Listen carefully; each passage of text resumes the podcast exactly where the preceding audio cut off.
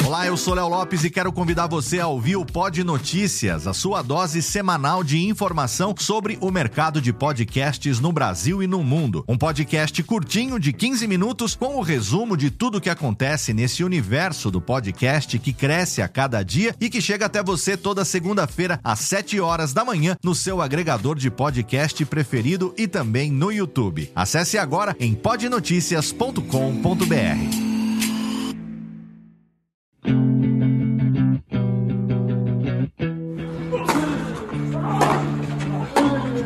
Começa agora o Backhand na Paralela, o podcast sobre tênis que vai além das quadras. Apresentação de Jeff Paiva e comentários de Ariane Ferreira. Ready?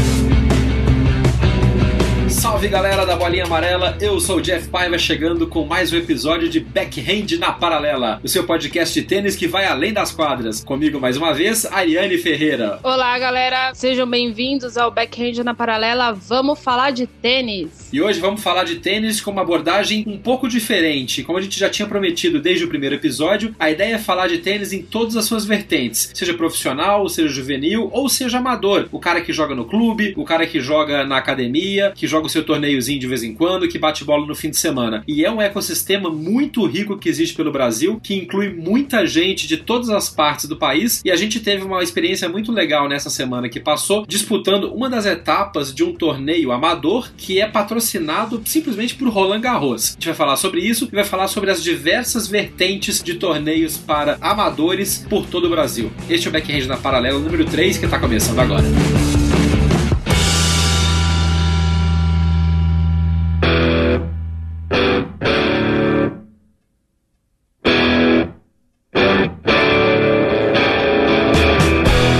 Estamos de volta, começando o episódio número 3 do Backhand na Paralela. Primeiro de tudo, agradecendo mais uma vez a audiência que a gente vem tendo nessa nova fase do podcast. Muitos comentários interessantes, uma audiência qualificada falando de tênis, que gosta de tênis e muita gente que não conhecia tênis e está começando a ouvir sobre o esporte através dos links da Radiofobia Podcast Network, que é onde a gente está baseado, onde está hospedado. E tem sido muito legal por esse cross de audiência de público que começa a conhecer outros interesses através do podcast podcast. Eu mesmo também comecei a ouvir muito mais podcast depois de começar a fazer parte da Radiofobia e tá sendo muito legal. Aliás, a Ariane que também participa de outro podcast, podcast sobre rock and roll, não é isso? Exatamente. Eu ao lado de um amigo, produtor musical, Rogério Oliveira, especializado em heavy metal, e a gente tem o Rock SA. Não fazemos parte, infelizmente, da família Radiofobia, mas a gente também é um podcast e eu acho que é uma comunidade grande, né? Muita gente tem questionado até porque há grandes podcasts comandados por homens. Tem eu aqui aqui, lá no Rock SA, tem um monte de mulheres fazendo podcast. Tá, tá bem legal, assim. E podcast é isso que a timeline da radiofobia mostra pra gente. É uma diversidade de conteúdos em que a gente pode aprender sobre diversas coisas, conhecer muitas coisas. Então é, é um meio de informação e de troca de informação, né? Com essa interação com o ouvinte muito bacana. Inclusive, nesta semana que a gente está gravando o podcast, acabou de sair a edição 2018 da Pod Pesquisa, que é uma pesquisa sobre o cenário de podcast no Brasil, promovido pela ABPOD, que é a Associação Brasileira dos Produtores de Podcast. Está sendo divulgada por todo mundo, inclusive o Léo Radiofobia é um dos diretores da ABPOD e tem números muito interessantes sobre o cenário de podcast no Brasil. A gente está muito feliz de fazer parte deste cenário agora e pretendemos estar junto com todos os outros podcasts de destaque que hoje existem no Brasil e alguns, como a Ariane falou, brilhantemente comandados por mulheres, como Mamilos, por exemplo, que é de duas grandes amigas nossas, e outros podcasts que têm uma presença feminina muito importante importante. É muito legal dar chance para todo mundo falar dos assuntos que gostam e que conhecem e a gente humildemente levando um pouco do assunto tênis para vocês que estão ouvindo. E já que é para falar de tênis, vamos falar de tênis. Vamos começando falando da briga pelo final do ano, pelos rankings finais de ano. Está chegando no finalzinho de, de outubro, início de novembro, e as definições para os finals da ATP estão cada vez mais intensas, né, Ariane? A gente estava comentando durante a elaboração da pauta para esse programa que a corrida para Londres, que é o ATP Finals está bem apertada, já temos cinco classificados, sendo que um não vai, que é o Del Potro. Então tem muita vaga para ser disputada ainda pela frente, né? Exatamente. Oficialmente tem quatro vagas, a gente não sabe quais são as condições do Rafael Nadal. É importante salientar isso. Ele tá com uma lesão no joelho, jogar na quadradura coberta é um, um sacrifício. Então pode ser que, na verdade, eu espero que não, eu espero que o Rafael se recupere logo. Tenhamos cinco vagas. E a briga tá boa. Até o 14 da corrida ali, ele pode se classificar, que é o Stefano Tsitsipas, o Stefanos Tsitsipas. Eu não posso me esquecer que essa pessoa é grega.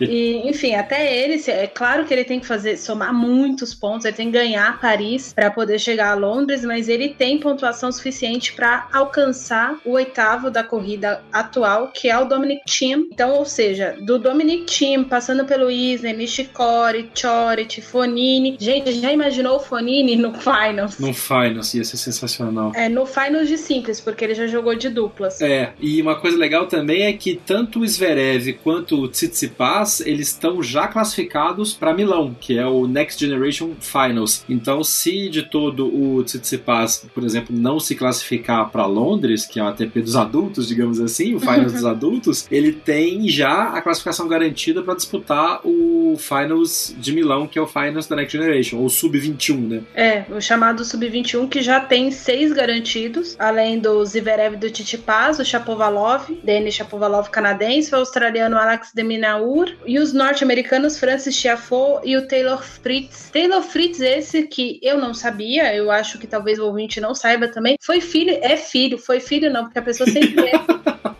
filho de uma ex-top 10 da WTA. Que sensacional. Eu não sabia disso. E o pai dele também foi tenista, mas o pai dele foi um tenista relativamente mediano, mas a mãe dele conquistou sete títulos de WTA e foi top 10 por muito tempo. Então, enfim, é um talento aí que você vê que é um talento sangue, um jovem de 20 anos que quebrou várias barreiras, assim. Foi o primeiro, o menino mais jovem, desde o Nishikori, a disputar umas quartas de final de ATP 500, de finalizar o ano como top 100. Então ele já tem bastante história no tênis, apesar de não estar entre os mais badalados da Next Gen. Eu acho que é um dos poucos casos de segunda, terceira geração de tenistas que efetivamente tem resultado bom no mercado, né? Eu lembro que quando, por exemplo, os filhos do Agassi e da Steph Graf nasceram, teve aquela brincadeira, ah, já tem o wildcard garantido no US Open de daqui a 20 anos. Ou como a Olímpia, a filha da Serena, que já se brincou que ela tem o wildcard garantido nos quatro grandes lãs em 2038, por exemplo. Seria ótimo seria sensacional. Mas desses herdeiros de tenistas que já têm idade para jogar, eu não vi nenhum que chegou a fazer algum grande impacto, né? Apesar do Fritz não ser filho de uma dessas destaques de realeza de tênis, mas acho que é um dos poucos casos de segunda e terceira geração de tenistas que consegue um destaque maior no ranking, né? É, de cabeça eu me lembro do Eduard Roger Vasselin, que é um grande duplista, mas o pai dele foi um simplista muito melhor do que ele. O Vasselin, acho que foi top 40 há pouco tempo atrás de simples, mas tá se dedicando a duplas, que é o que ele faz melhor. O pai dele foi top 20. E o Nicolas Jarre, que a gente citou muito, falou muito dele no episódio passado do podcast. O avô dele, eu esqueci o primeiro nome dele, mas é Firhol, sobrenome do avô do, do Jarre, fez final de Wimbledon. Ah, que sensacional. E final do US Open. Então o avô dele foi tenista, a mãe dele foi jogadora de vôlei. Aliás, a mãe dele é um amor de pessoa. A mãe dele foi jogadora de vôlei, o pai dele foi jogador de vôlei também profissional. E ele acabou seguindo os passos do avô e decidiu ser tenista. Eu lembro dele, é assim, que conseguiu sucesso só eles, porque a gente pode falar de irmãos de tenistas, é. mas normalmente não tem muito. Aí tem Lapentão e Lapentinho, é. tem alguns irmãos por aí que fizeram, mas é realmente filho ou neto. O Coreia e o Coreia é difícil, hein? É, Coreia e Coreia. Mas segunda e terceira geração, filhos e netos de tênis, realmente eu não, eu não conhecia. É legal esse fato sobre o Taylor Fritz, que não é Taylor Swift, como você falou na outra edição. Exatamente. Ele deve ouvir isso direto também. Deve, volta e meia alguém deve chamar de Taylor Swift em entrevista. É um, é um ato falho muito fácil de ser cometido.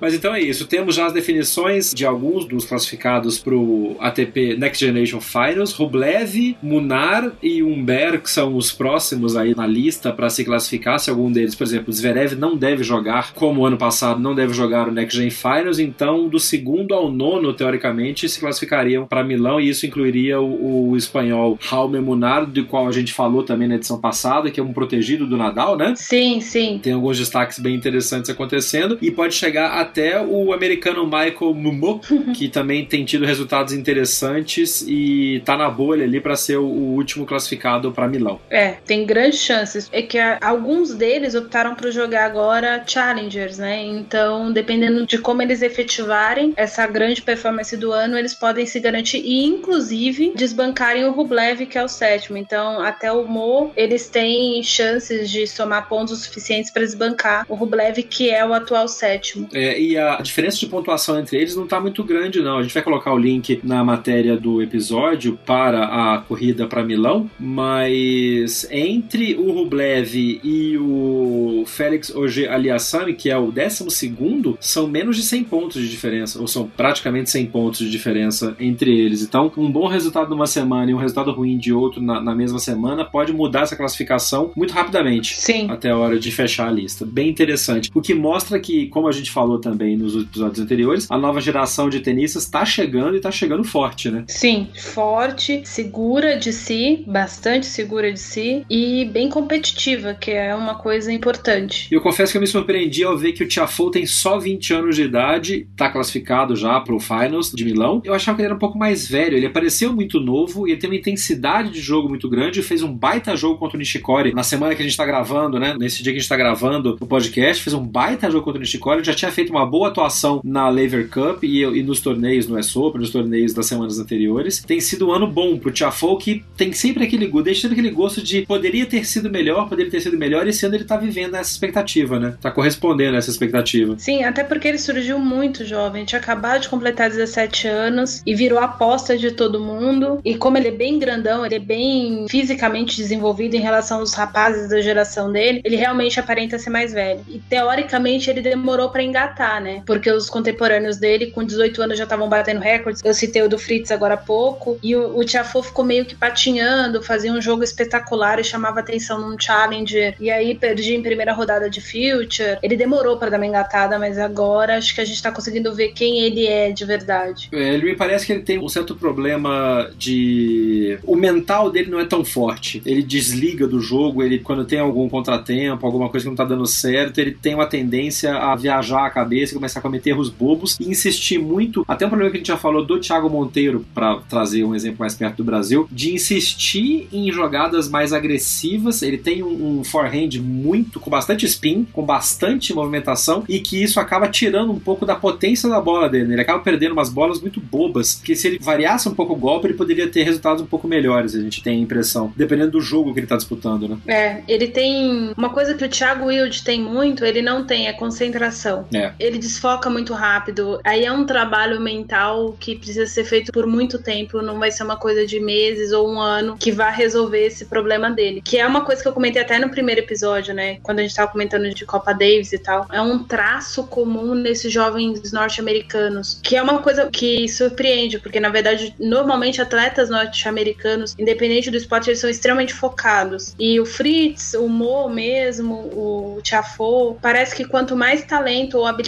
na mão, um golpe forte, mais desconcentrados eles são numa quadra de tênis. E aí, esse jogo com o Nishikori foi uma questão de detalhes mesmo, assim. E ele não estava atento nos detalhes, nos chamados pontos importantes, na hora de definir a partida. Foi por isso que ele acabou derrotado. É, além do que, o Nishikori vem também de um ano espetacular de recuperação, numa reconstrução de caminhada de carreira muito bem planejada e muito bem executada. Desde a caminhada dele no início do ano, voltando a jogar Challengers depois da contusão, até chegar nos resultados espetaculares que ele obteve e que estão deixando muito perto de se classificar para o Finals também para esse ano, né? Nishikori acho que é um dos grandes exemplos de recuperação no ano, talvez um pouco ofuscado pela estelar performance do Djokovic, mas tão importante quanto, né? Foram abordagens diferentes para recuperar o ritmo de jogo no segundo semestre e o Nishikori acho que tá, alcançou todos os objetivos dele no ano praticamente. É, então, realmente, eu acredito que foi a melhor, eles chamam de o melhor retorno, né? É. O do Nishikori, porque ele foi muito planejado. E na verdade, ele foi planejado para tampar as falhas do Nishikori em todas as outras temporadas que ele jogou. O Nishikori sempre teve um problema de identificar torneios que ele poderia jogar e ganhar, e aí planejar errado o calendário. E isso sempre minava a confiança dele. Então, o fato dele entrar em challengers, ele teve até resultados ruins em alguns challengers e tudo mais, ele foi construindo a confiança dele. E muita gente não sabe, mas parte de histórico de lesões, muitas vezes é mais um trabalho mental do jogador,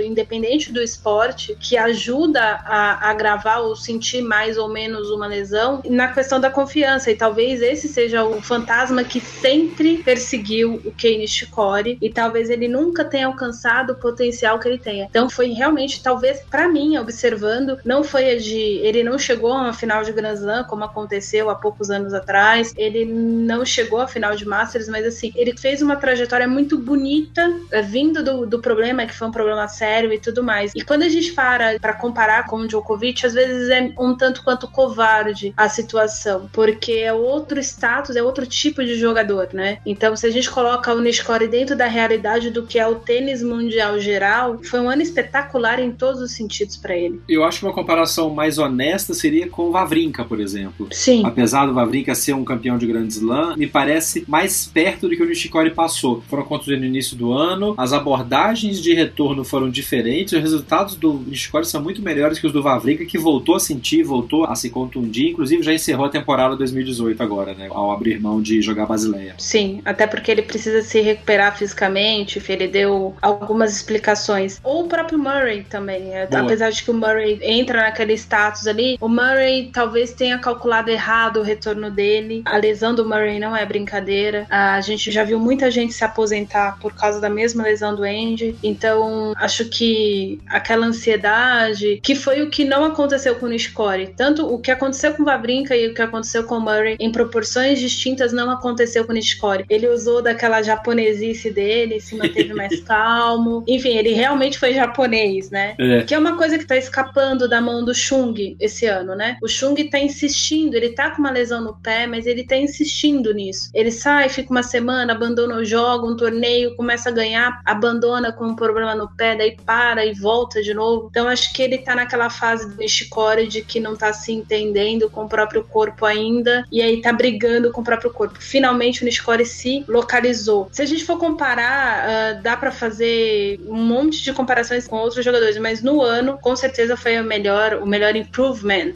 o melhor retorno. Ou comeback, o melhor comeback. É. é, the best comeback of the world. E não dá para não falar de jogadores com contusão que encerraram o ano e não citar, lamentavelmente, o fim de temporada do Del Potro. Que dó, cara, que foi um ano espetacular também, um puto do batalhador, jogou contra a doença, contra a contusão, teve resultados absurdos, e aí quando ele se classifica pro Finals, número 3 do mundo, ou número 1 dos normais, se você quiser comparar para tirando Nadal e Djokovic, aí ele tem uma fratura fratura na patela por cair num torneio na Ásia. Você, inclusive, na outra, no outro episódio, falou que Del Potro se machucar na Ásia é quase pleonasmo. Só que dessa vez foi um pouco mais forte, né? É, eu não queria que isso acontecesse, gente. Mas é que é, realmente, toda vez que ele vai para lá, ele tem algum, algum problema de desordem alimentar, ele sempre fica gripado. Ele jogou gripado o torneio de Pequim, inclusive. Ele jogou com febre. Mas tudo bem, o Del Potro ganhou em 5 sets do Federer com febre de 40 graus. Né? né? Ninguém pode esquecer disso disso. Mas foi realmente uma grande infelicidade. E a gente observar a lesão do Del Potro na quadra, como foi a queda. E, e assim, nem ele, nem ninguém sabia que tinha aquela gravidade, até porque uma fratura na patela às vezes demora a gente a sentir. A gente volta para uma discussão que foi apontada pelo Nadal em 2011 no circuito, depois em 2012, e quando ele teve o problema no joelho, que é a quantidade de quadras duras, despadronizadas que há no circuito. Quando você vê a queda, alguns jogadores tiveram tiveram quedas no mesmo torneio, claro que com uma gravidade diferente, graças a Deus, da que o Del Potro enfrentou. Então é uma coisa para se pensar um pouco e voltar talvez essa discussão, porque realmente aquilo ali foi uma condição de piso. Não dá para dizer que o piso estava ruim, porque senão outros jogadores teriam se machucado gravemente, mas é um, um excesso talvez de piso rápido, exatamente para acelerar o jogo e para tornar a coisa mais rápida para televisão, aquela coisa comercial do tênis, e se esquece um pouco da sustentação sustentação do jogador. Agora, voltando ao fato de ser o Del Potro, é realmente muito triste. É um jogador que estava conseguindo conquistar coisas que faziam anos que ele não conquistava. O cara teve mais de 40 vitórias no ano, ganhou o Masters 1000, jogou final de Grand Slam novamente, perdeu de um jogador melhor do que ele, estava impecável, ganhou tudo que pôde ganhar e até faltou algumas coisas, tipo Pequim, que ele estava doente, acabou não ganhando, mas é uma pena por tudo que esse cara já passou, assim, é, é bem complicado, é bem triste de ver, mas eu tô confiante de que o cara já superou uma lesão bem pior no punho, com duas, três cirurgias no mesmo ano. Então, essa lesãozinha na patela, se não precisar de nenhuma intervenção a mais, só a fisioterapia e o trabalho de repouso, acredito que no Australian Open ele já chega e já chega quente, tinindo e provavelmente favorito ao título. Tomara. E eu coloquei também no, na matéria do post do episódio o vídeo que mostra a queda queda do Del Potro, como é que foi. E me lembrou um pouco o Gofan em Roland Garros há dois anos Nossa. atrás, que ele tropeçou na lona da quadra e torceu o pé e teve que abandonar o torneio, que ele estava indo muito bem também. Então, coisas que estão propensos a acontecer no esporte como o tênis, né? Que tem muita corrida, muita parada e um acidente, nesse caso, um acidente mesmo desses, pode encerrar um ano de um jogador de ponta.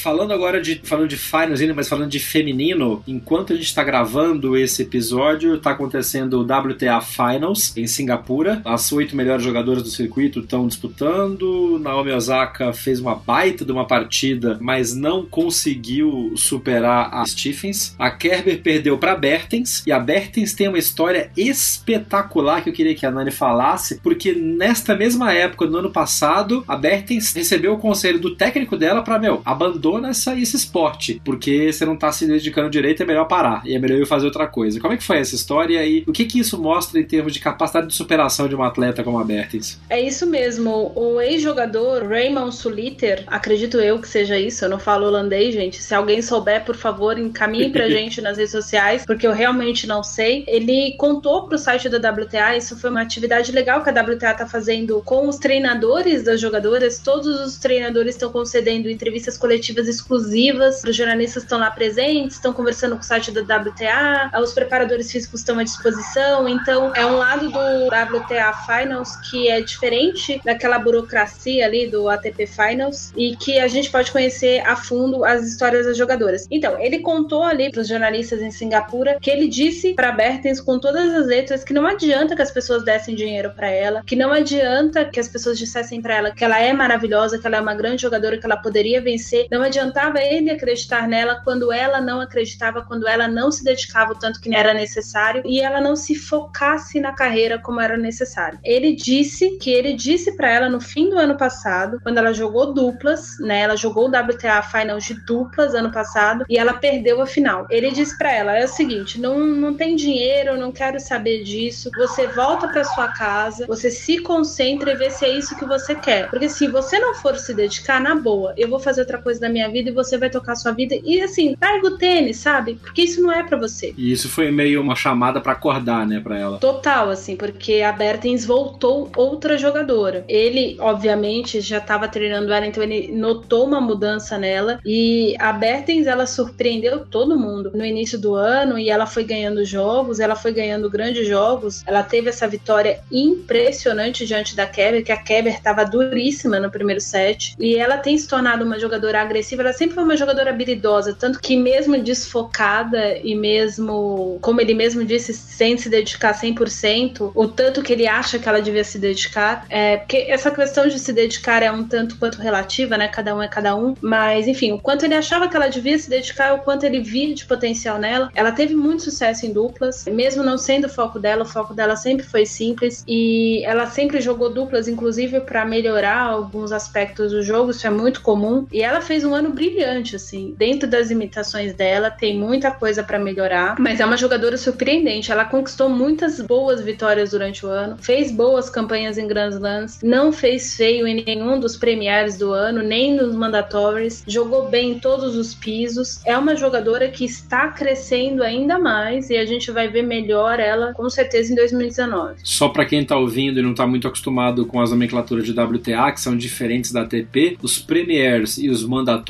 seriam equivalentes aos ATP 500 e ATP 1000, não é isso? E os Masters 1000. É, mais ou menos isso. Só que a distribuição de pontos é diferente. Os Masters 1000 distribuem 1000 pontos, os mandatórios 900. E os Premiers aí varia, porque tem Premier isso, tem Premier 5, 900 pontos também, um dá 700. A nomenclatura da, da WTA é diferente, mas é mais ou menos isso, assim. Em grau de importância, de hierarquia, seriam torneios que descem Grand Slam, Mandatório e Premiers. Exatamente. E aí os Premiers têm duas categorias categorias, os Premiers e os Premier 5. Uhum. E daí o que equivaleria ao ATP 250, que a gente chama só de ATP, seriam os WTAs Internationals. E os WTAs 125 são equivalentes aos Challengers. Uma outra coisa legal que a WTA faz, que difere um pouco da ATP, é que além do torneio do Finals, que acontece num lugar específico, Singapura no caso do feminino e Londres no caso do masculino, tá rolando, começando agora, dia 30 de outubro e através do, da primeira semana de novembro, um outro torneio que reúne, vamos dizer, a segunda parte das melhores classificadas no ano, que é o, o torneio na cidade chinesa de Zhuhai, que é uma, uma cidade que, se você. Zhuhai, Zhuhai, esse nome meio estranho, é um dos destinos daquela ponte nova que acabou de ser inaugurada na China, gigantesca, que liga Hong Kong, que é uma ilha no litoral da China, a Macau e a Zhuhai. Zhuhai é um dos grandes, uma das grandes cidades comerciais, dos centros comerciais do sudoeste da China ali, e é o local onde uh, se realiza esse torneio da WTA, que reúne algumas das melhores jogadoras do circuito que não foram classificadas para Singapura. O nome do torneio é WTA Elite Trophy Zhuhai. E tem um campo muito bom, né? Tem um field muito legal de jogadoras, né? Com a Muguruza, Madison Keys, Julia Gorges, que defende o seu título do ano passado, Daria Kazatkina, Sevastova, Zabalenka, a Carro Garcia, que a gente vem falando bastante esse ano. Ele também é um, um torneio, um baita de um torneio, né, Ariane? Sim, sim. E é um torneio muito interessante porque ele é dividido em grupos, mas são quatro grupos de três jogadoras. Então tem jogadoras convidadas. Uma jogadora que fez muito sucesso no início da temporada e surpreendeu todo mundo, que é Elise Mertens, da Bélgica, também vai jogar. Então ele tem uma estrutura um tanto quanto diferente de disputa. Dá uma oportunidade para que as meninas que, mesmo as meninas da chamada elite 100% do tênis, por exemplo, como a Muguruza, que não tiveram assim um, um ano muito bom. A Muguruza teve um ano ruim, principalmente no segundo semestre, péssimo. A Muguruza ficou bem aquém dos resultados dela. É uma forma de terminar o ano bem, fazendo uma campanha. O torneio também tem um clima diferente, muito parecido com esse clima do, do WTA Finals, de bastante festa e também de divulgação, trabalho das equipes, das jogadoras, das jogadoras e uma ação comercial mais forte, inclusive, do que o, o WTA Finals de Singapura. Então dá aquela confiança para a jogadora ir para as férias e falar: putz, eu fui bem, eu tava ali entre as 12 segundas melhores, então eu tô entre as 20 melhores e potencializa a confiança da atleta para a próxima temporada. Então, para algumas jogadoras é muito importante. O título ano passado para Gorges, com certeza foi primordial para ela manter essa temporada. Ela abriu a temporada com o título, fechou oficialmente, já que os torneios finals eles são classificatórios por classificação, então eles estão no calendário, mas não são parte do calendário recorrente de todo mundo. Então, a Gorges abriu e fechou o ano com o título, jogando muito bem o ano inteiro. Teve algumas derrotas, mas enfim. Isso todas as meninas que estão nesse torneio. É um torneio que a gente devia prestar bastante atenção na performance da Daria Kazatkina. Deve fazer algum efeito interessante. A Arina Sabalenka, que, meu Deus, o que ela jogou esse último mês. Então, é um torneio bem bacana para quem for ouvir o nosso episódio, já vai estar tá começando o torneio. Então, se fosse vocês, dava uma olhada no torneio, porque vai ser bem legal de ver também. E com certeza com jogos de muita qualidade, como tem sido no WTA Finals. E tem duas destaques asiáticas muito importantes de ser vistas que causaram um rebuliço nos últimos torneios do ano, que foi na gira asiática também, que é, são as chinesas Wang Qiang e a Zhang Zuhai. A Wang, por exemplo, causou um estrago no torneio de Pequim, né? É. Porque ela teve um resultado absurdo, quase chegou à semifinal, se não me engano, e tirou gente grande, tá jogando agressivamente e só perdeu pra Kazakhtina, né? Sim, e perdeu da, se eu não me engano, perdeu da Zabalenka em Wuhan. Não me recordo bem, mas bateu a Muguruza. Tipo, a Todo mundo bateu a Muguruza esse ano, né? É, esse ano, mas assim, acho que foi o jogo, o pior jogo da Muguruza no sentido do, do quanto a adversária jogou bem na gira asiática foi a derrota pra Vang. A Vang jogou demais. E ela é agressiva, né? É, ela lembra a, a inteligência tática da Nali bastante, só que ela é mais agressiva às vezes que a Nali. Saudades, Nali. Nossa, não tô comparando, porque eu sinto falta do backhand da Nali todos os dias da minha vida.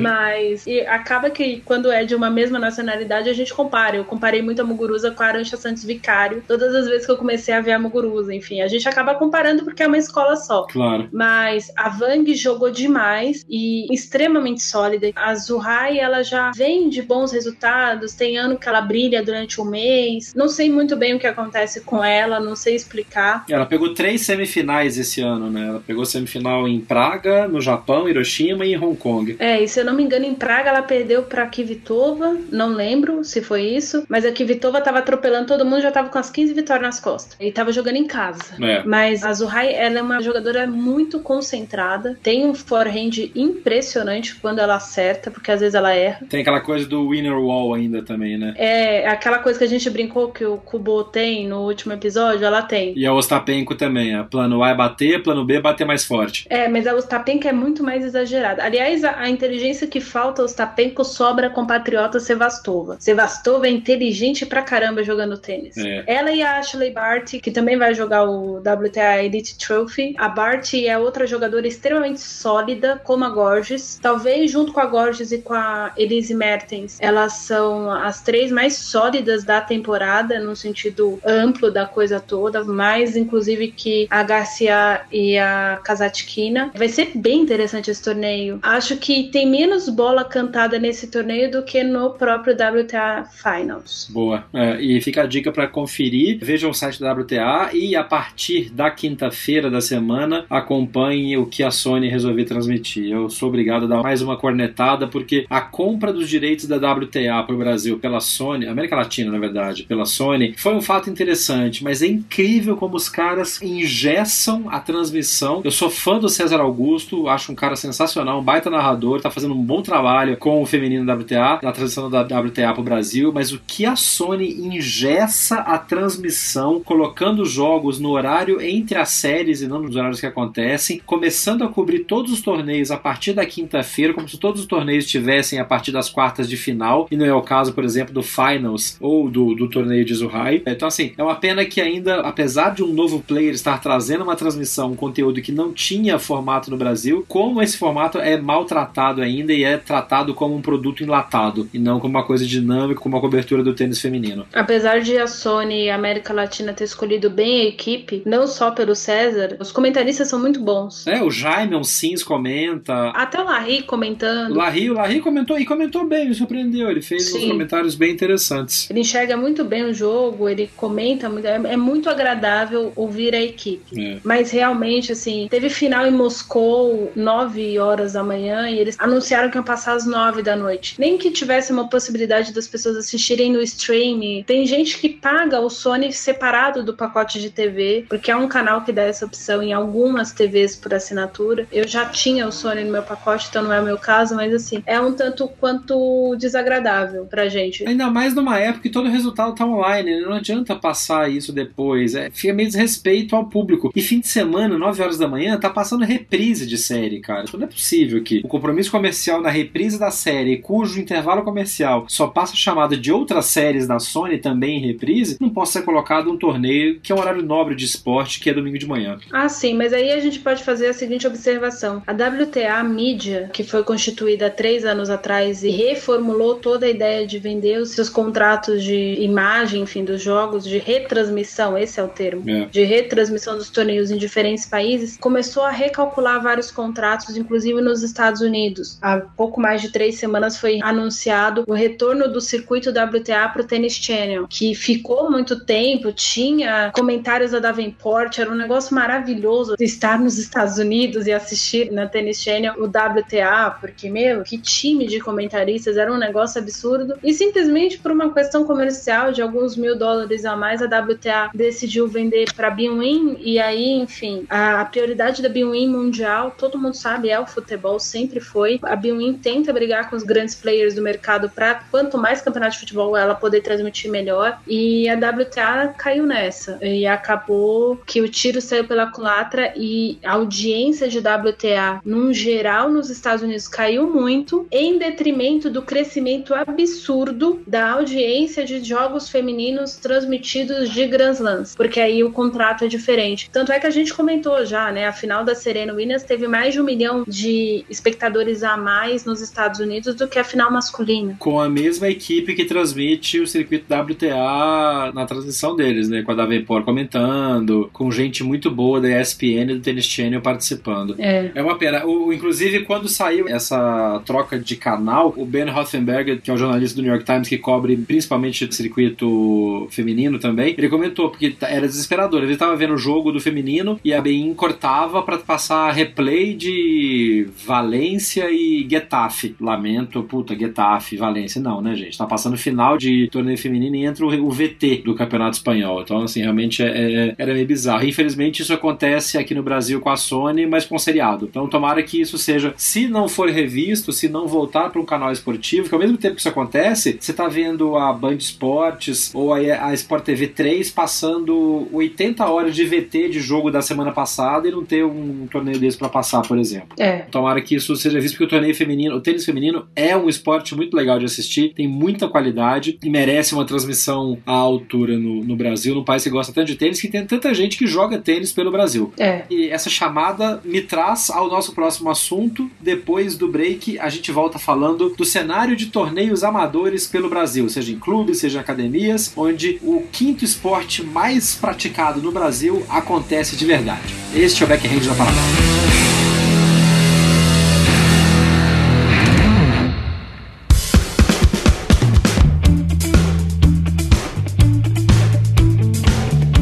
De volta para falar um pouco de torneios para quem joga em clubes, torneios para jogadores amadores, para que não são profissionais. E esse é um assunto que a gente vai tentar falar bastante aqui no podcast, em outras edições para frente também. E eu até convido quem está ouvindo a gente a mandar as suas experiências, mandar os seus relatos de torneios que você disputa, que você joga, rankings, porque eu acho que é uma maneira mais concreta que quem gosta de tênis tem de poder participar, de poder estar tá mais envolvido com o esporte de uma maneira que que não seja só assistindo. E é um mercado, é um extrato da sociedade que é muito grande, que movimenta muita gente no mundo inteiro. A USTA, que é o equivalente americano à Confederação de Tênis, tem inclusive um grau de mensuração de desenvolvimento do jogador que é padronizado nos Estados Unidos inteiro, que permite, por exemplo, que você chegue em qualquer clube, qualquer torneio, qualquer local dos Estados Unidos e saiba exatamente em que categoria você se encaixa para jogar, que vai de 2.0 até até 5.0, passando por 2,5, 3, 3,5, 4, 4,5, de acordo com a evolução do seu nível de jogo. E eles têm, inclusive, uma tabela que permite que você, mesmo não tendo jogado lá, possa fazer uma classificação própria para entender qual seria o seu nível de jogo inicial, para depois poder, obviamente, ajustar de acordo com os seus resultados. Essa tabela eu estou colocando também no post do episódio do podcast lá no bhnaparalela.com.br. Dá uma olhada que você pode, inclusive, fazer a sua autoavaliação e não ficar ficar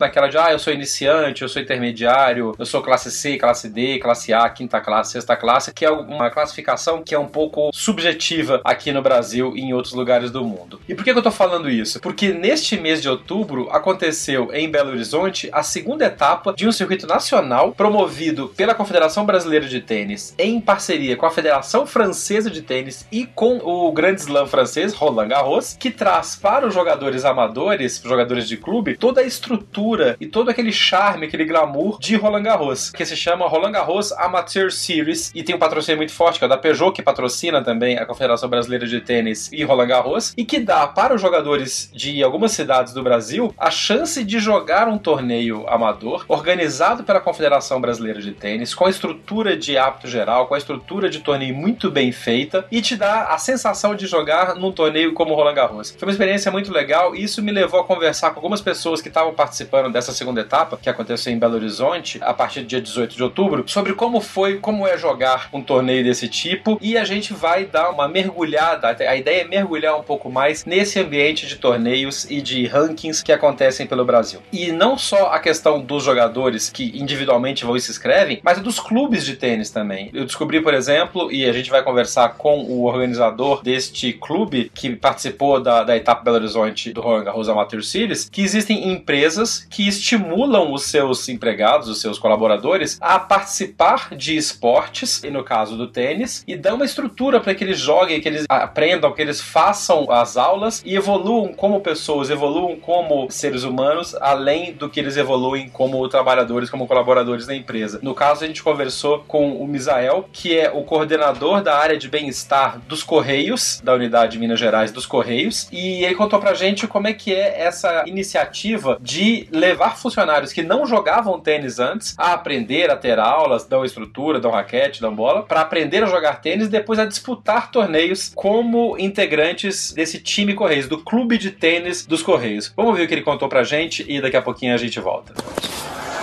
Oh, come on!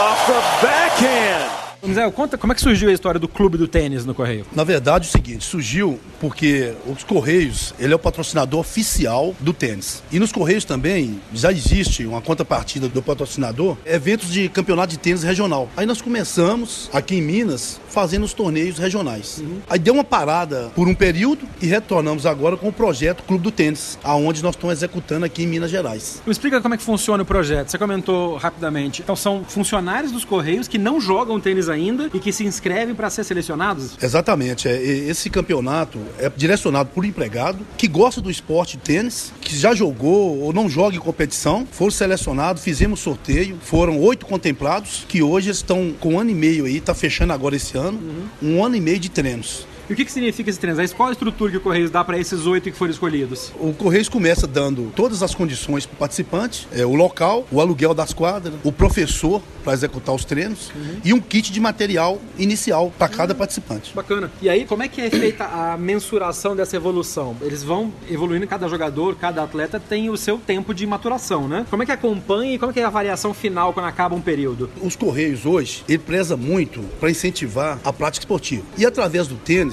todos esses participantes, eles são inseridos e tem que fazer vários exames laboratoriais, né? E depois de alto rendimento para a gente ver a evolução deles na modalidade e no bem-estar também. Uhum. E isso faz parte de um projeto maior que é promover o bem-estar do funcionário, do empregado. Exatamente. Esse é o objetivo. E quando acaba esse ano e meio, faz uma nova seleção. Quem está saindo do projeto continua jogando, já tem um resultado? Por exemplo, quem já saiu de um projeto anterior continua jogando? Como é que está isso? O que a gente procura incentivar é que quando acaba-se o prazo do projeto daqueles selecionados a gente dá condições de locais onde ele pode continuar a atividade, ah, mas legal. por conta própria dele Sim. e vontade mesmo dele. Sem o subsídio que, que recebia antes. Exatamente, aí não tem mais, porque nós vamos iniciar uma nova etapa, selecionar novos empregados para estar participantes da modalidade. E desse pessoal que já saiu dos outros, vocês têm uma ideia de quantos continuam jogando tênis? Dessa vez é o primeiro projeto nosso. Tá. Nós estamos fechando agora em novembro, fecha esse primeiro projeto. A partir daí, no próximo ano, a gente vai estar avaliando a possibilidade de fazer um novo projeto com novos participantes. Uhum. E vamos estar incentivando os que estão finalizando a continuar na prática da atividade. Legal. Você comentou que internamente entre vocês, vocês fizeram um torneio interno Isso. de quem está dentro do projeto. Como é que foi o resultado disso? Ah, muito, muito bacana, porque nós tivemos participantes que nunca tinham jogado tênis. Então iniciou, logo depois de seis meses de prática, até mesmo para incentivar, nós promovemos um torneio de integração entre eles, no qual foi muito bom e deu para mim ver a evolução deles na modalidade. Foi muito positivo. Você me falou que esse projeto existe em outros lugares do Brasil também, né? Né? Exatamente. Esse projeto ele é feito em todas as superintendências hoje dos Correios. Nós temos Rio, São Paulo, Rio Grande do Sul. Então, em vários estados está acontecendo esse projeto, simultâneo. E você sabe quantos atletas, quantos empregados estão participando no total? Em Minas Gerais nós temos oito. Nas outras DRs, dependendo, tem cinco, seis, dependendo da captação de interessados que foi realizada em cada DR. E aí vocês receberam um convite, como o Correios patrocina o tênis, vocês vieram para jogar o Roland Garros Amateur Series como convidado do, da organização? É, exatamente. Inclusive esse convite convite veio pra gente e foi aceito de muito bom grado. E de imediato eu já procurei avisar o pessoal do Clube do Tênis para estar tá participando. Aí nós estamos aí. Já hoje foi um primeiro dia de competição, então temos resultados bons. Vamos Bacana. ver amanhã. Valeu, sucesso. Obrigado, obrigado. Oh, turning on the style.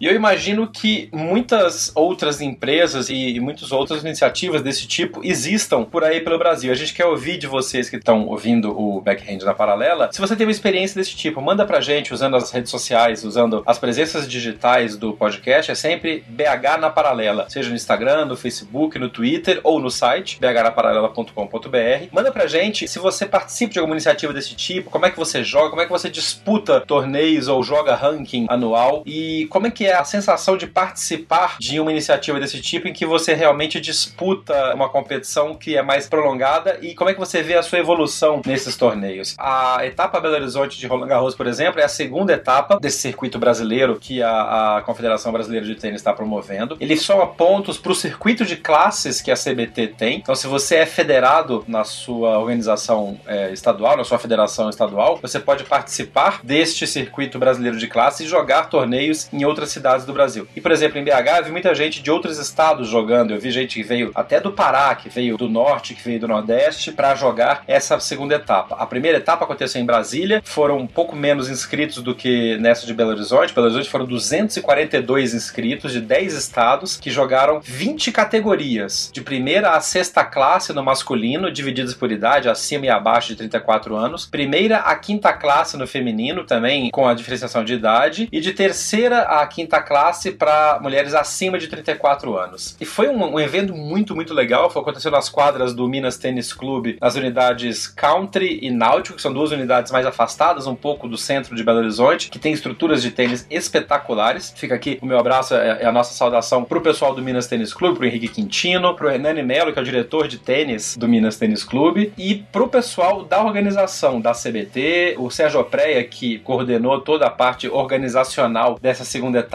e que fez um evento espetacular em Belo Horizonte. A terceira etapa acontece em Caxias do Sul, no Rio Grande do Sul, entre os dias 22 e 25 de novembro. As inscrições estão abertas no site da CBT. Qualquer pessoa que seja federada pode participar. Se você não é federado, você pode entrar lá, clicar e ver quais são as etapas para poder fazer a sua filiação à sua federação local e poder jogar. E os melhores classificados de cada categoria vão jogar um Masters que vai acontecer no início de 2019 no Rio de Janeiro.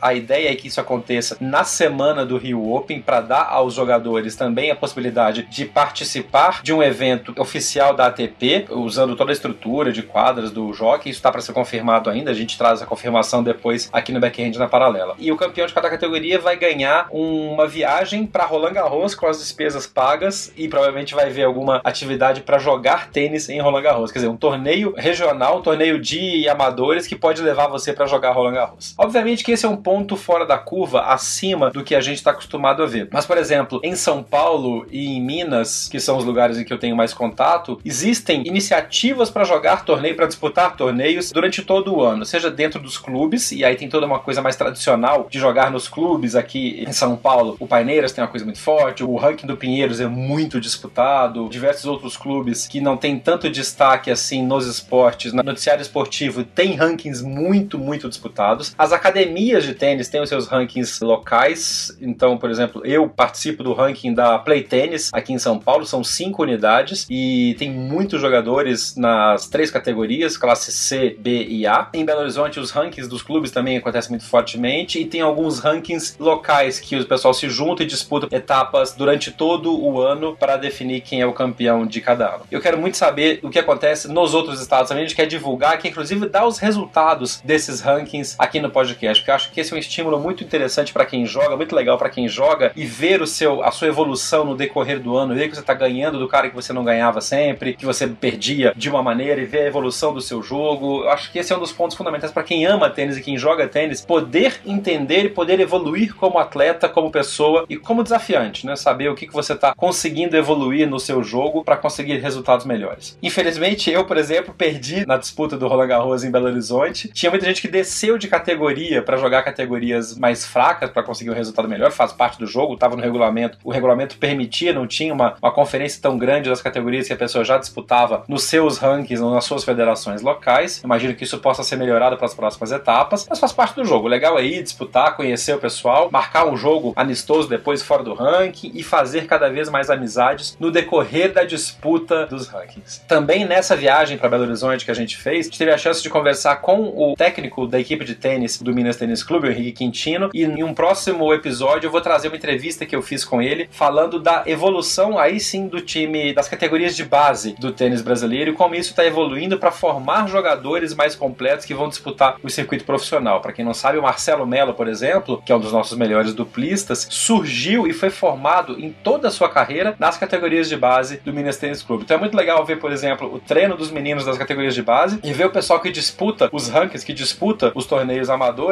treinando lado a lado e um estimulando o outro. Às vezes são pais dos meninos que estão treinando, um conhece o outro. Então tem uma troca de experiências muito legal também entre os meninos das equipes e entre o pessoal mais velho que joga, que treina e que torce um pelo outro no decorrer das atividades. E isso também faz parte dessa camaradagem que o tênis traz pra gente. Daqui a pouco a gente volta com mais backhand na paralela.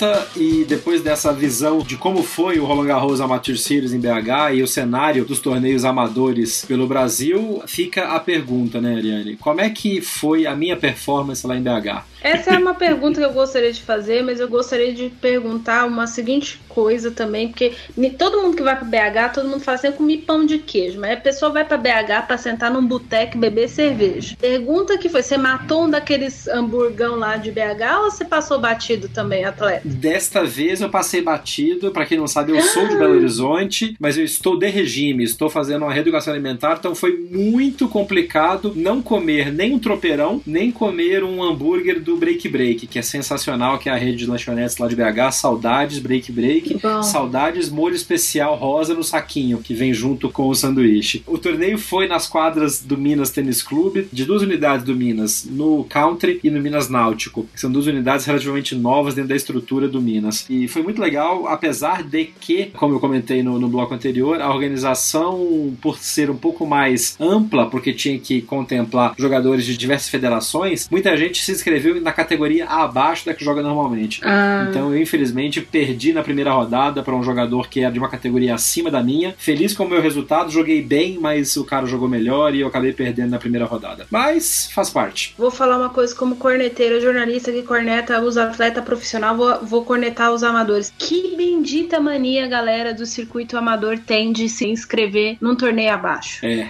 Isso é o quê? Pra ganhar confiança? Alguém, por favor, comente nas redes sociais do podcast Backend na Paralela, porque vou deixar uma coisa clara para vocês. Eu não tenho saúde, estrutura física para jogar tênis, então eu não compito em tênis. E como vocês ouviram, quem não ouviu, por favor, ouça-nos no episódio do Radiofobia, em que eu falei que o meu esporte é a natação, porque a saúde da velha que só permite isso. Eu queria entender por que as pessoas se inscrevem nas categorias sempre abaixo, uma abaixo. Eu já vi torneio amador de gente se inscrever duas abaixo, gente. É, tinha. Em BH teve. Comentarista de tênis, viu? E, opa! Queremos nomes, queremos nomes. Queremos nomes, queremos nomes. Pessoas que frequentam paineiras. Opa! Opa! Todo mundo já sabe. Todo mundo que assiste tênis na televisão já sabe quem é que eu tô falando. É complicado. Nas palavras imortais da Baixa Academia Mineira, é para pegar mambaia. Pegar mambaia é pra pegar um jogador mais fácil e você ganhar. E nego vai sem dó mesmo. Se inscreve categoria abaixo, mas é parte também, faz parte do cenário de torneio de clube, torneio amador. O cara só vai botar a cara para jogar numa categoria mais difícil quando ele já tem uma percepção e uma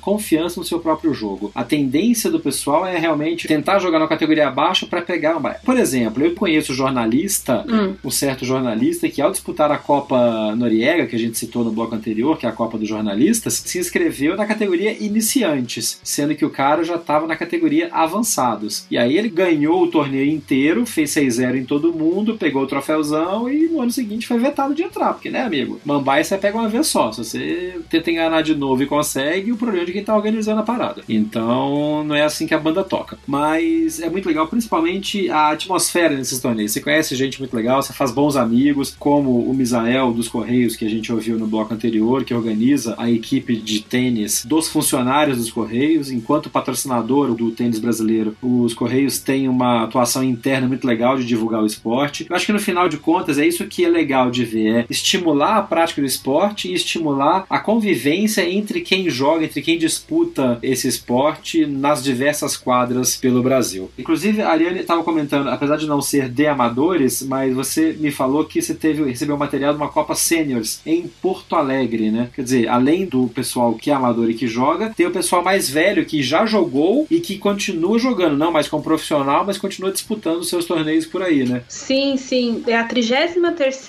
edição tá acontecendo, já tá tendo inscrições. É para quem foi, teve algum tipo de ranking ITF, tá? Então a pessoa tem que ter tido algum tipo de participação na ITF antes. A galera que se inscreve tem que ter no mínimo 35 anos, mas no máximo 85. Então é gente de todas as idades que jogam. É uma Copa extremamente tradicional, ela vai acontecer do dia 26 de novembro ao dia 2 de dezembro lá em Porto Alegre. Então a gente vai botar o link na descrição do episódio do podcast, o link direto para caso você queira fazer a inscrição. Tem premiação em dinheiro dinheiro. É considerado um dos maiores torneios da categoria no mundo, porque são eles vão separar o pessoal por categorias mais ou menos de 10 em 10 anos, tá? Então dos 35 até os 85 anos dão cinco categorias, mais ou menos, se eu não me engano. É assim que a ITF vai classificar. E é um barato, cara. Eu já nadei vários masters de natação, porque isso acontece pra gente que fica idoso. Então eu já nadei vários. Tem um circuito, então é um clima muito amistoso. É essa coisa do amador, você faz amizade com pessoas de diferentes idades, você conhece gente diferente, você vai competir. No caso desse ITF que vai acontecer, é Seniors International,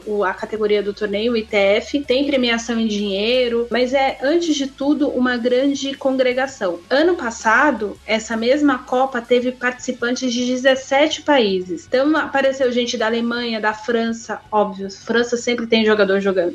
da Nova Zelândia. Então teve muito brasileiro jogando. O campeão da categoria 65 anos, por exemplo, foi um francês, de 85 anos também foi um francês. Então é bem legal assim, tem aquela coisa do é um clima de torneio juvenil. Por exemplo, se você vai na Copa Guga, num Banana Bowl, você vê meninos de várias categorias de uma determinada idade, então são crianças de 11 até 16, 17 anos, conversando em diferentes línguas, é, tentando se comunicar por mímica, fazendo amizades internacionais. E a mesma coisa acontece nessa Copa Seniors e é uma coisa que acontece numa proporção diferente também nos amadores. E o legal de jogar amadores, igual a gente conversou bastante no bloco anterior, é que você, por exemplo, se você vai mudar de país ou se você vai passar férias mais de 10 dias num lugar, você pode procurar, você pega a classificação da sua categoria aqui e procura em outro país e joga. Um lugar que muito brasileiro procura para jogar tênis amador é na Argentina, é um clima muito legal. Sempre tem torneio, por exemplo, na academia do Guilhermo Vilas, que fica na cercania de Buenos Aires, e o Guilhermo Vilas, quando não tá em casa, ele mora em Monte Carlo, ele tá na academia. Grandes nomes do tênis argentino vai bater uma bolinha ali na academia. Então você pode estar tá batendo bola ali num, num torneiozinho amador e quem tá te assistindo é o campeão de Roland Garros de 2004, o Gaston Gaudio, ou o Guilherme Coria. Então é um clima muito legal, é uma amistosidade incrível. Acho que vários esportes podem congregar isso, mas o tênis é um que congrega de uma forma mais é mais é, plural, talvez, exatamente por causa disso. Total. Eu tenho uma história dessa também que a minha mãe mora na França já há 20 anos. Ela mora em Montbéliard, que é a cidade sede da Peugeot. Ela trabalhava na Peugeot aqui do Brasil, se mudou para lá, trabalhando na Peugeot da França e continuou morando lá, virou cidadã francesa. E eu, uma das férias que eu fui passar lá, fui passar um, um final de ano lá, e é inverno na França, obviamente, neve pra caramba, e eu tava afim de jogar. E aí eu fui atrás do clube de tênis da Associação dos Funcionários da Peugeot, em Montbéliard. Que legal. E cheguei lá e o meu nível de tênis, e isso é outra coisa legal de se falar também, porque não existe uma padronização de classificação de tênis no Brasil, como existe, por exemplo, nos Estados Unidos, que são os níveis da USTA, né? Uhum. 3.0, 3.5, 4, 4.5, até o profissional, o que seria o profissional, primeira classe, que seria o nível mais acima. Mas sabendo da minha classificação na USTA, eu cheguei na ASCAP, né, que é a sigla em francês para esse clube, e falei, olha, eu jogo no nível tal, eu queria saber, eu posso bater bola e tal, e tava caindo uma neve absurda. Eu confesso que eu queria mesmo era fazer uma foto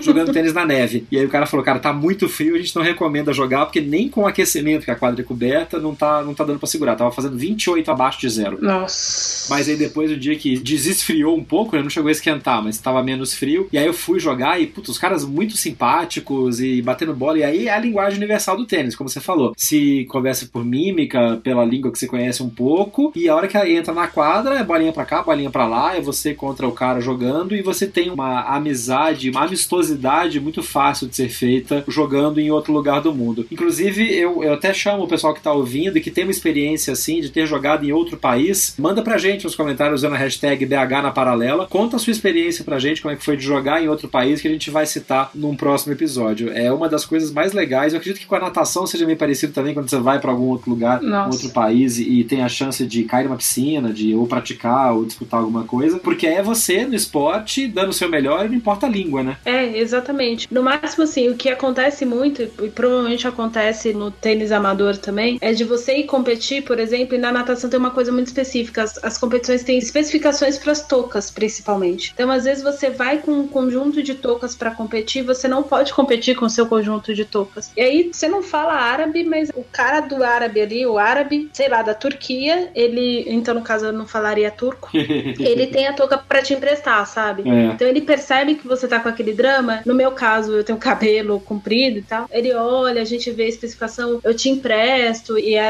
aquela linguagem do mostrar o corpo, ah, você precisa de um hobby, porque isso acontece também, você precisa de hobby, você tem, você não tem, eu tenho do seu tamanho. E aí nessa brincadeira do eu empresto, eu te ajudo, eu não sei o que, você faz amizades que podem ser eternas. Eu acho que esse é o grande barato. Do... Acontece muito quem corre também maratona, por aí sempre fala que acontece, né? Muito. Eu tenho um amigo que é o Ricardo Chester, que a gente falou dele, inclusive, na outra temporada que ele é pai de tenista, e ele corre, e é, é uma das coisas que ele mais fala é sobre isso, essa camaradagem que existe entre quem vai disputar a maratona, que chega para fazer o longão, para fazer o treino antes e tal. E o esporte, de maneira geral, ele permite esse congraçamento, né? É. Que supera a barreira, que supera a língua. É muito legal. E o tênis dá essa chance pra gente também. O Barão de Coubertin, quando foi criar as Olimpíadas, ele disse: o esporte tem que ser a guerra dos humanos. Não queremos mais mortes. Nós queremos luta enquanto estiver valendo, enquanto o apito não estiver o fim da partida, da corrida ou o que quer que seja. Mas que a luta seja sempre dentro do esporte. Antes e depois sejamos todos irmãos e iguais. Eu acho que essa é a grande mensagem do esporte e às vezes a gente, enquanto torcedor, esquece disso. A gente não pode esquecer disso, seja no tênis, na natação, no futebol, em qualquer coisa. A gente não devia esquecer disso. Que coisa linda. Eu acho que é, é o encerramento perfeito para esse episódio do Backhand na Paralela. Valeu, foi, foi sensacional. Não podia ter fechado com uma chave mais perfeita do que a citação do Barão de Coubertin. Para você que ouviu a gente até agora, obrigado pela audiência. Como eu falei, comente as suas experiências jogando tênis em outros lugares do mundo ou só mande o seu comentário, o seu elogio, a sua sugestão de pauta através das redes sociais do Backhand na Paralela. Sempre BH na Paralela no Facebook, no Twitter, no Instagram. Assine o nosso feed no site da Radiofobia Podcast Network, no Deezer, no Spotify ou no TuneIn. A gente está em todas essas plataformas. E mande a sugestão,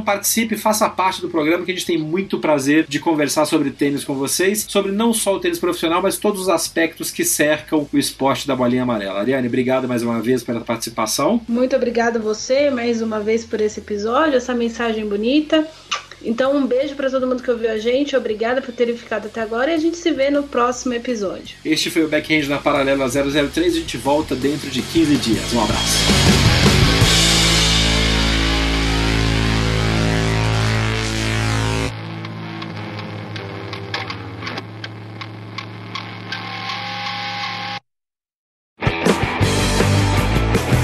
Termina aqui mais uma edição do Backhand na Paralela. Mande seu comentário ou sua sugestão de pauta pelas nossas redes sociais. BH na Paralela, no Twitter, Facebook e Instagram. Até o próximo episódio. Este podcast foi publicado pela Radiofobia Podcast Network. Oi, eu sou o Antônio Viviani e quero convidar você a ouvir o nosso podcast Voz Off. Desde julho de 2017, eu e meu amigo Nicola Lauleta temos o prazer de conversar com as grandes vozes do rádio, da TV e da publicidade do Brasil e trazer suas histórias até você. Se você, como nós, é apaixonado por locução, acesse vozoff.com.br e acompanhe nossos episódios aqui na Radiofobia Podcast Network.